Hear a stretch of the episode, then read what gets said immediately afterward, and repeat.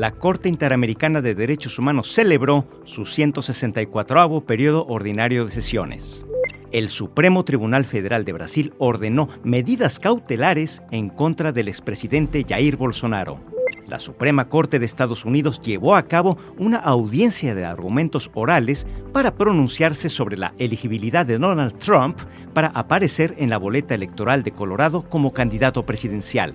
La Corte Constitucional de Colombia proscribió el uso del instrumento diagnóstico conocido como síndrome de alienación parental. En Países Bajos, un tribunal ordenó detener la exportación de piezas de aviones F-35 a Israel.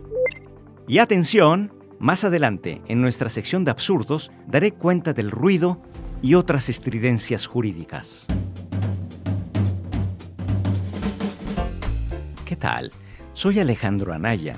Los saludo con mucho gusto en este tercer episodio de la Magistratura en el Mundo, donde cada semana les presento la actividad más relevante registrada en los tribunales del mundo y que con detalle pueden ustedes consultar en la página web de la Suprema Corte de Justicia de la Nación, así como en las redes sociales del Alto Tribunal. Dicho lo anterior, vamos con más información. el Tribunal Constitucional de Perú dejó sin efecto la suspensión de una estudiante universitaria que había cuestionado a un docente por correo electrónico.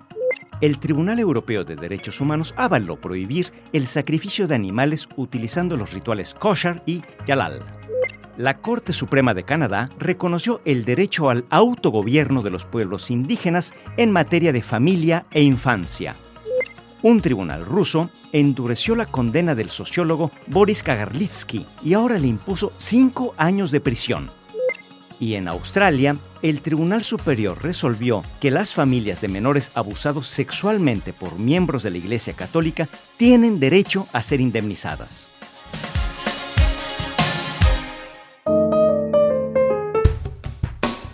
Entre las noticias más relevantes, destaca lo que ocurrió en España, donde la Audiencia Nacional condenó a siete años y seis meses de prisión a dos presos que cumplían condena por pertenencia a organización terrorista y que enviaron cartas a otros internos con el fin de mantenerlos cohesionados en el ideario yihadista del Estado Islámico, así como para emplazarlos a continuar con su actividad terrorista una vez que quedaran en libertad.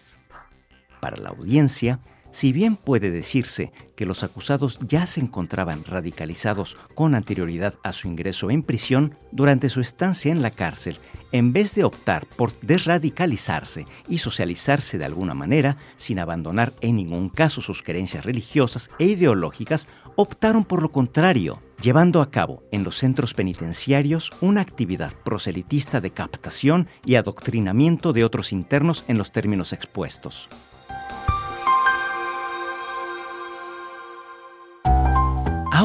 Pasemos a lo ligero, extraído de nuestro archivero. Jacques Attali, un lúcido economista, político, compositor, consultor y escritor francés, considera que el ruido ha sido siempre vinculado a la destrucción, al desorden, a la suciedad, a la contaminación y a la agresión contra el código que estructura los mensajes. Básicamente, el ruido es un medio para marcar territorio, para provocar daño e incluso un arma mortal. En la otra cara de la moneda, el ruido es también una fuente de exaltación, una droga capaz de curar hasta 14 formas de melancolía.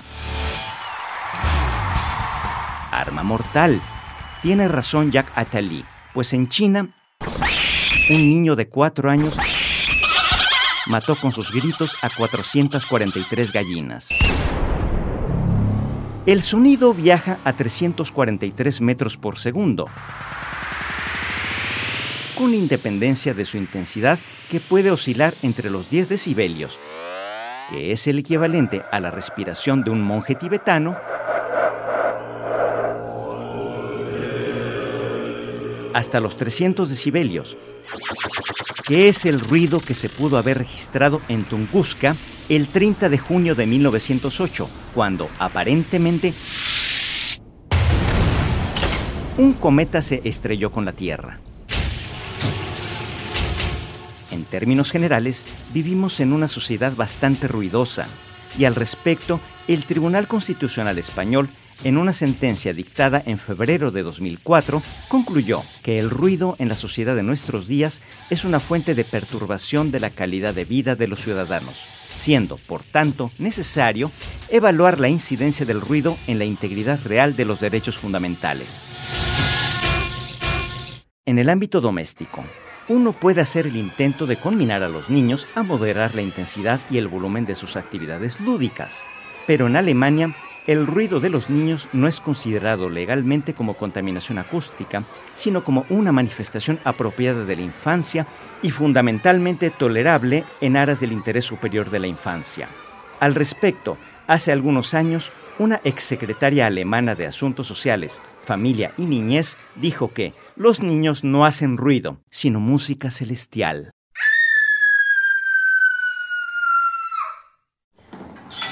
Quien haya asistido, transitado o peor aún, vivido cerca de un gimnasio, sabrá que el arduo trabajo para mantener el buen funcionamiento de bíceps, tríceps y cuadríceps suele ir acompañado de tremendos gruñidos y de pesados metales estrellándose en el piso.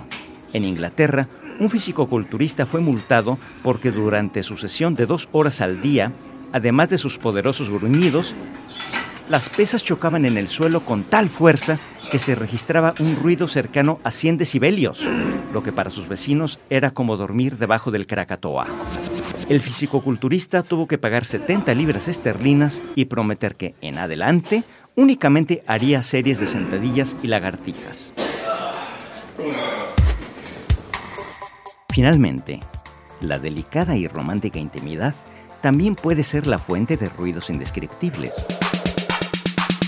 Como en el Reino Unido, donde un tribunal llegó a prohibirle a un sujeto acercarse a menos de 100 metros de la casa de su novia, porque los vecinos se quejaron de que los tórtolos hacían demasiado ruido cuando sostenían relaciones sexuales. Los afligidos vecinos aseguraban que era como intentar dormir en el Hollywood Bowl el día que se presentaron los Beatles.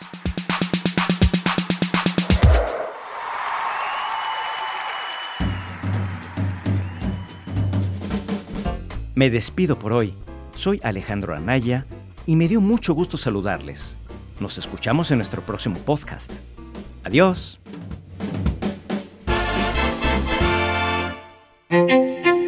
A saber, la red sonora de la Corte presentó la magistratura en el mundo.